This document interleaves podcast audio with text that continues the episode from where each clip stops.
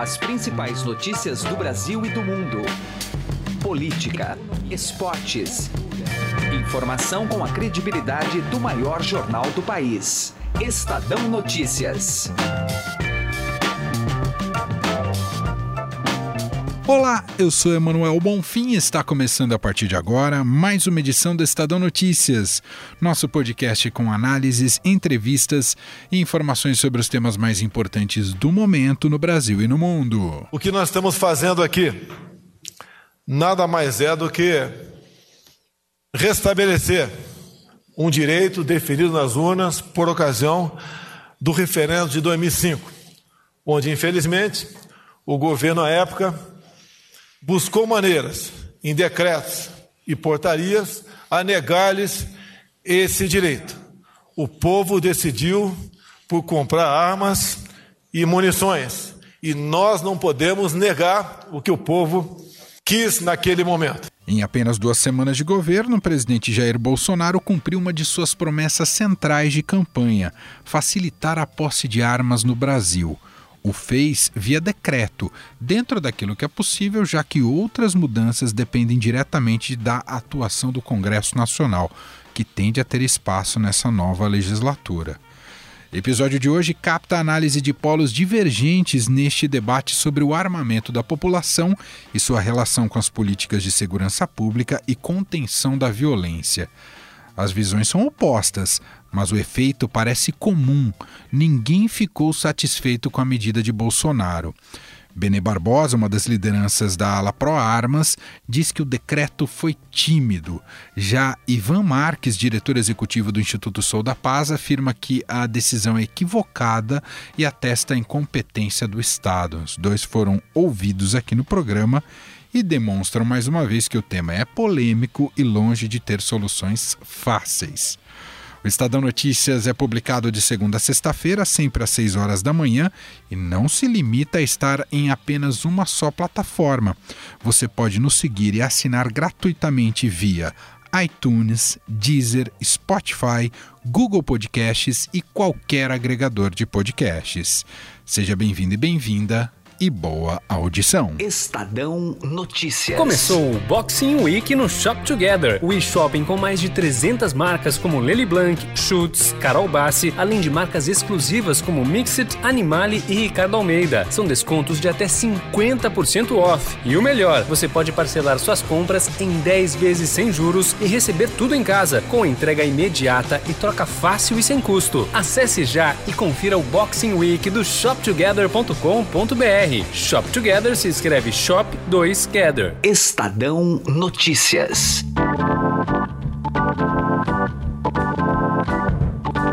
Nosso contato agora com Benê Barbosa, especialista em segurança e presidente da ONG Movimento Viva Brasil, e evidentemente vamos ouvi-lo sobre o decreto editado ontem né, pelo presidente Jair Bolsonaro sobre a flexibilização ou mudança de critérios para a posse de armas aqui no Brasil. Tudo bem, Benê? Obrigado por nos atender. Olá, tudo ótimo, eu que agradeço. Benê, qual que é a leitura que você faz é, diante do decreto? Ele te agradou, não agradou? Que, que, qual a avaliação? É, a avaliação, né, e aí, aí não só minha, como de todas as pessoas que estão aí nessa, nessa luta, né, nessa discussão há tantos anos, é que o decreto foi muito tímido, né? Uh, o presidente Bolsonaro tinha as ferramentas, né, para fazer mudanças estruturais mais profundas, né, no que diz respeito uh, à posse e também ao porte de armas, mas infelizmente isso não aconteceu. Né? Então as modificações foram realmente muito, uh, muito pequenas, é, no que diz respeito a, a, ao assunto. Né? é uma medida inócua na sua visão, Benê? Não, não, não vou dizer que ela é inócua, né? mas, como eu disse, ela é muito, muito rasa, muito pouco profunda, né? e o grosso da coisa agora vai ficar realmente com, com o Congresso. Né? Acho que ficou bastante claro na fala do presidente, né, após ele ter assinado uh, o decreto, né, dizendo que ali ele já tinha feito uh, tudo que podia ser feito da melhor forma que ele podia fazer e que as outras mudanças deveriam vir uh, através do, do legislativo. Né? Uh, o que faz um certo sentido, porque o, o, o, grosso da coisa tem que ser modificado mesmo, uh, é a legislação, né, o chamado Estatuto do Desarmamento, porém, né, ao que parece, aí é o, é o, é o feedback aí que eu tenho, que eu tenho recebido, né, é que as pessoas esperavam um posicionamento mais, mais forte, mais uh, determinante nessa questão, acabou causando aí uma, uma certa decepção. E, efetivamente, na prática, via decreto, tem algo que você esperava que ele, que ele pudesse colocar né, nesse texto, algo que pudesse facilitar esse posse? O que, que você sugeriria, Benê? É, é uma coisa que vem sendo discutida já há muito tempo, né? Mas então, por exemplo, né? A questão do, do da, da, discricionariedade né, para posse de armas, ou seja, para o cidadão comprar a arma, uh, ela poderia ser praticamente, ela poderia ter sido distinta. Por quê? Porque a legislação ela fala em declaração de efetiva necessidade. Né? A declaração uh, é um ato unilateral. O cidadão declara porque ele tem aquela necessidade.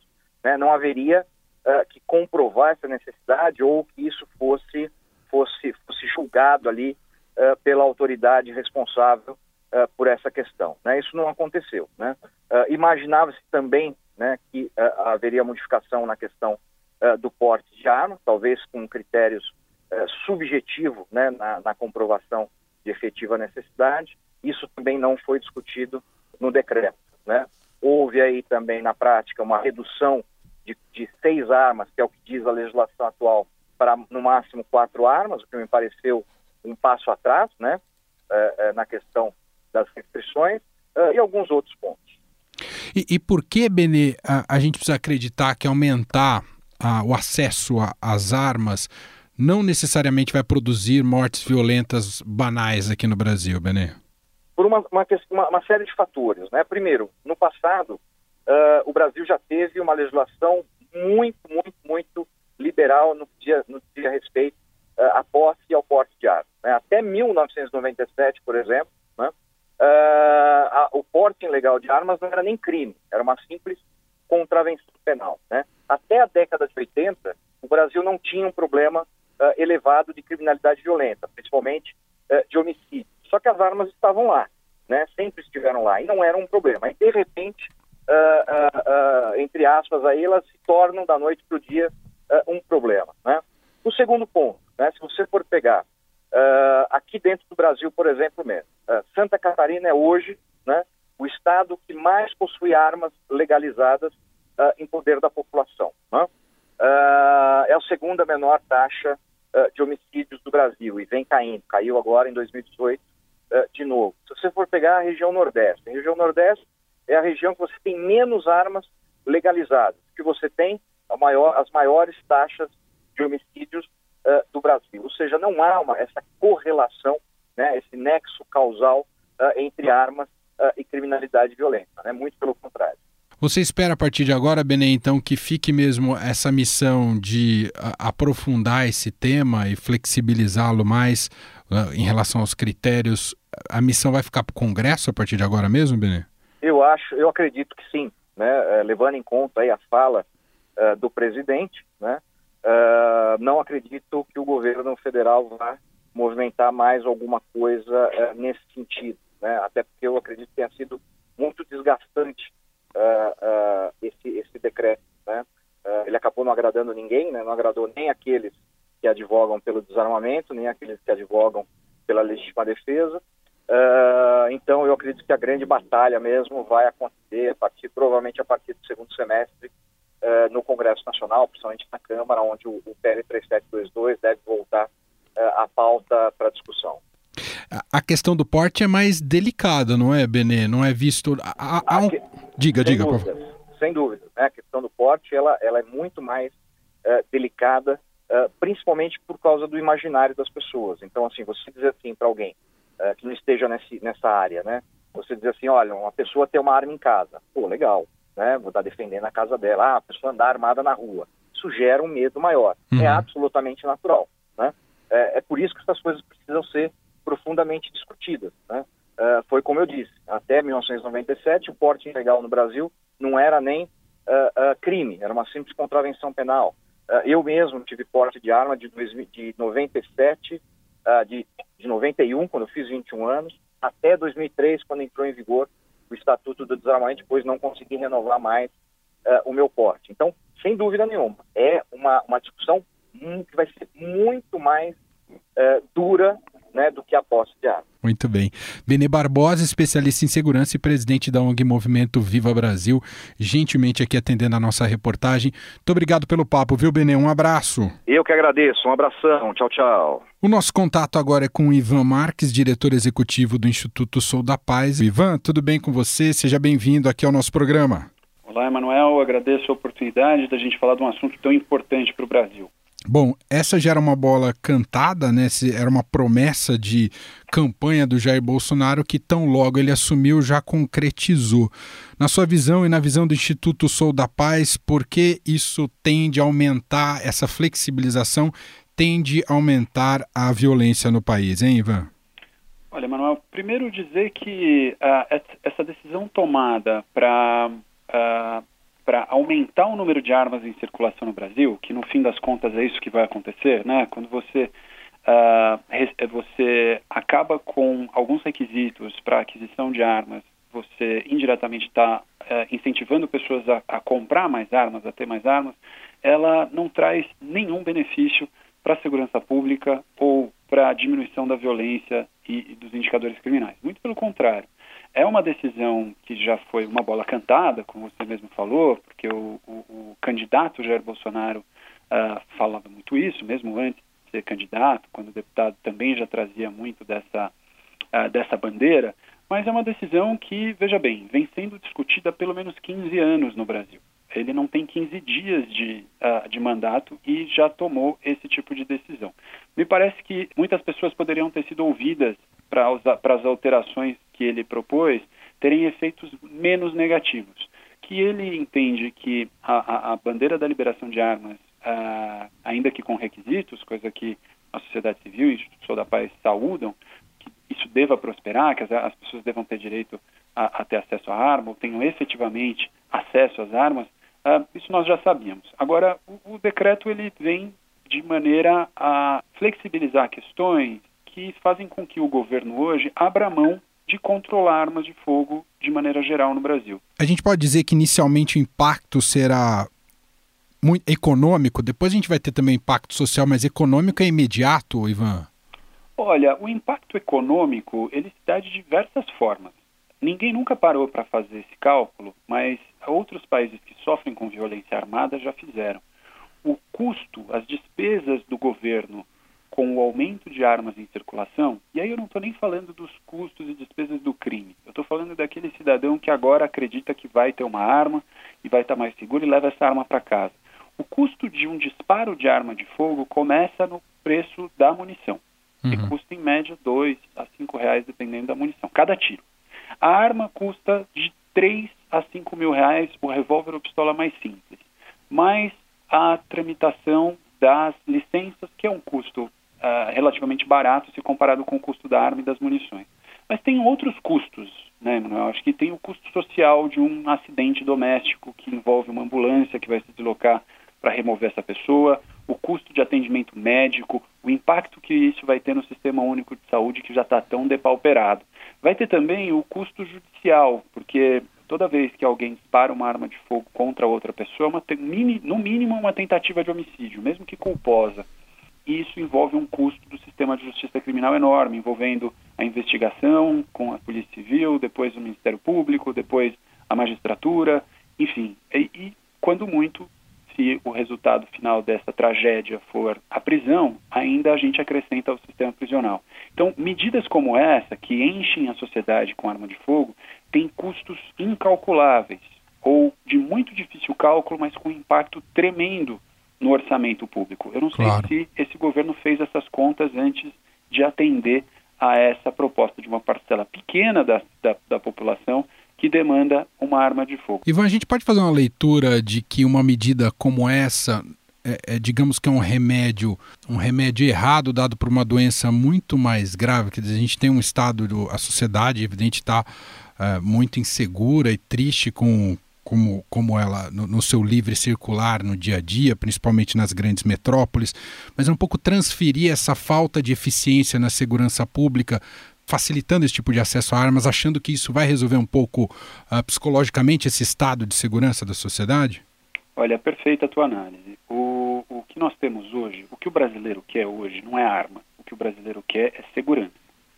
E segurança, ao contrário de educação e saúde, que quando você tem dinheiro você compra, né? Você bota teu filho numa escola particular, paga um plano de saúde uh, de primeira qualidade, tem acesso aos hospitais uh, mais sofisticados. A segurança é um bem que é público por natureza. Né? Você só usufrui de segurança quando você coletivamente está seguro. Quem compra arma, levanta muro, anda de carro blindado, está vivendo com medo, vivendo acuado, vivendo dentro de muros. A, sociedade já deu essa declaração. Ela não quer arma, ela quer segurança pública. O investimento para resolver o nosso problema de criminalidade e violência é nas polícias, é na capacidade de investigação de crimes para não deixar o criminoso impune. Acabar com a impunidade que hoje impera no Brasil pela baixíssima é, quantidade de homicídios e roubos e outros crimes que nunca são investigados ou minimamente esclarecidos e julgados.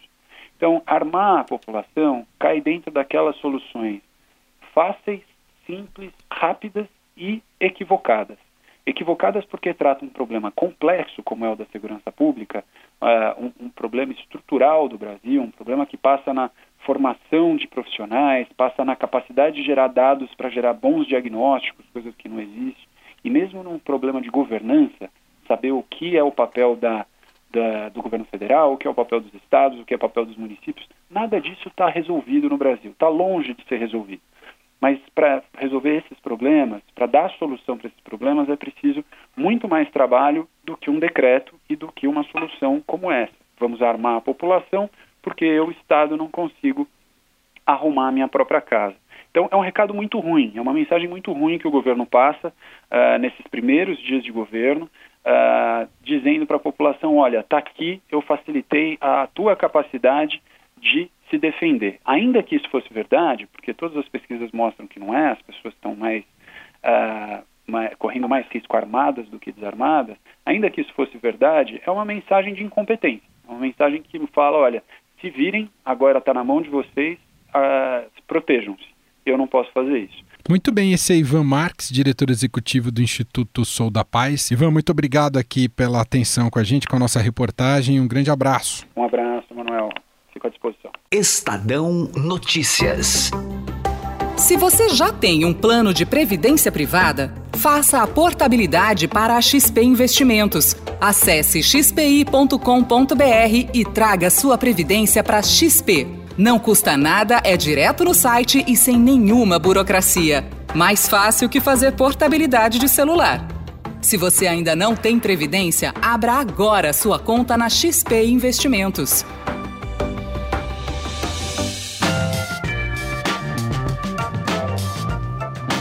O Estadão Notícias desta quarta-feira vai ficando por aqui. Contou com a apresentação minha, Emanuel Bonfim, produção de Gustavo Lopes e montagem de Nelson Volter. O diretor de jornalismo do Grupo Estado é João Fábio Caminuto. Mande seu comentário e sugestão para o e-mail podcast@estadão.com. Um abraço e até mais. Estadão Notícias.